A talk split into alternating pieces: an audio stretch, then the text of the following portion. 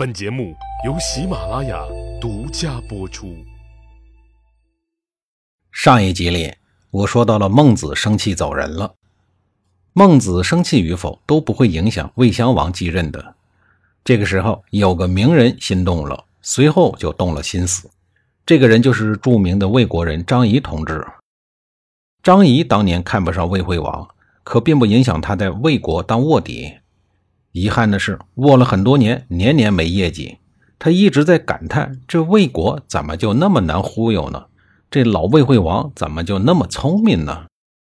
好，现在老魏惠王已经死了，新魏襄王一看就是一个生瓜蛋子，而且还把大师孟子给气跑了。张仪又来了精神头，活动了一下面部肌肉，准备带领秦国军队向新一届魏襄王的领导班子发动总攻。秦国军队在这个恰当的时候出动了，尽可能的在武力上给张仪提供最有力的支持。身兼秦魏两国丞相身份的张仪，千算也好，万算也好，还是失算也好，都和秦军有关系。而秦国军队的每一个动作都会牵动一连串的心弦，这其中最紧张的莫过于齐国。敌人的强大意味着自己的削弱。谁都不愿意看到秦国壮大起来。这个时候，已经是齐国老大的齐宣王终于坐不住了，而被张仪从秦国挤走，跑回魏国当大将的公孙衍更坐不住了。于是，公孙衍的合纵计划顺利完成，下一步就要进入实施阶段。这个所谓的实施阶段，就是前边所说的五国伐秦。五国伐秦背后的推手，毫无疑问就是我们的合纵英雄公孙衍了。公孙衍撵跑了张仪，掌管了魏国的丞相大印以后，魏惠王又及时恰当的死去了。新的魏襄王刚刚上岗，还没有成型的治国理论，这个时候不大展身手，那更待何时啊？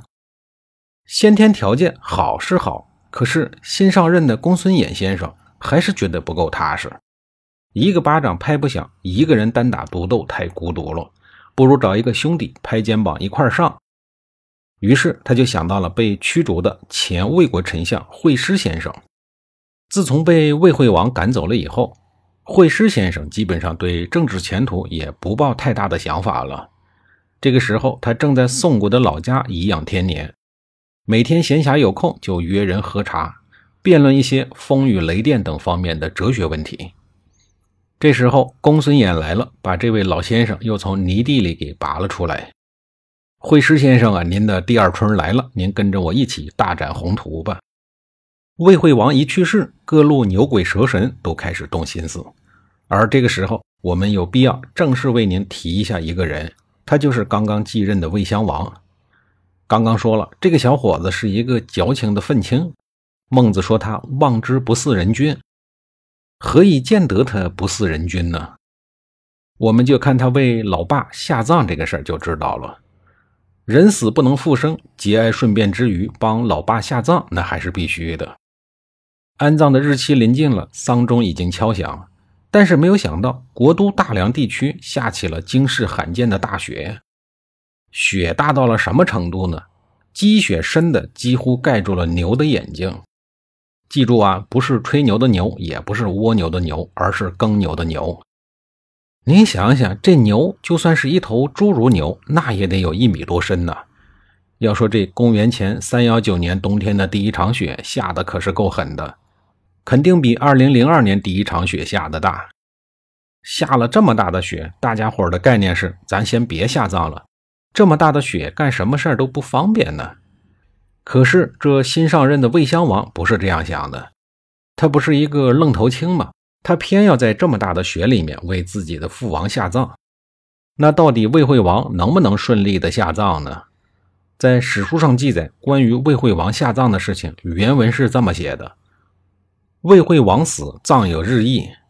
这里解释一下啊，葬有日益不是说已经埋了有好几天了，而是指埋葬的日期已经确定下来了。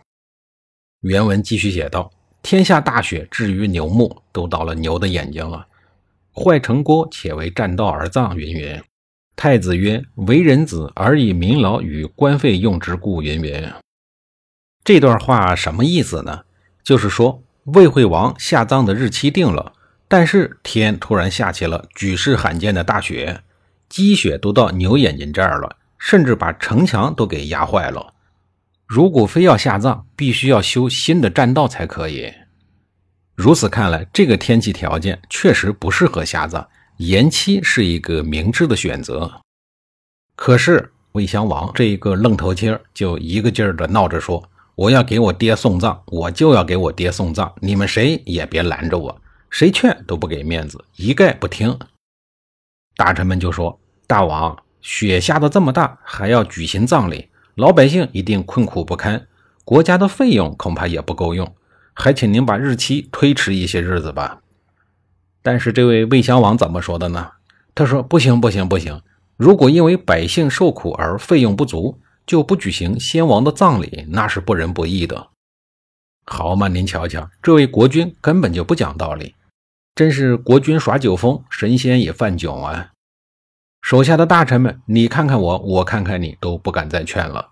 谁知道这个愣头青会不会一着急就把自己的脑袋咔嚓一刀砍下来，然后去给魏惠王殉葬呢？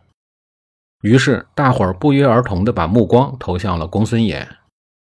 公孙衍是一个官场老油条，他看到这种架势，他知道谁发表谁傻帽，于是他赶紧说：“哎呀，这个我说了也不算吧，还是找惠师先生来吧。惠师先生说的一定有道理。”会师他那个小逻辑厉害呀！听了公孙衍的话，大家伙还真的把会师给请来了。这位离休的老大爷倒也痛快，直接说 “no”，就是说好吧，当即就驾着车来到了都城面见魏襄王。见了魏襄王，会师就问：“请问举行葬礼的时间已经定下来了吗？”魏襄王听完这话以后，感觉到。这位离休老干部过来，似乎是帮自己说话的。日期一旦确定了下来，不就意味着一定得下葬吗？这还不是站在自个儿这边？于是魏襄王就说：“吉日已经定下来了。”那么，这个离休老干部能支持魏襄王的观点吗？下一集里我再给您详细的讲述。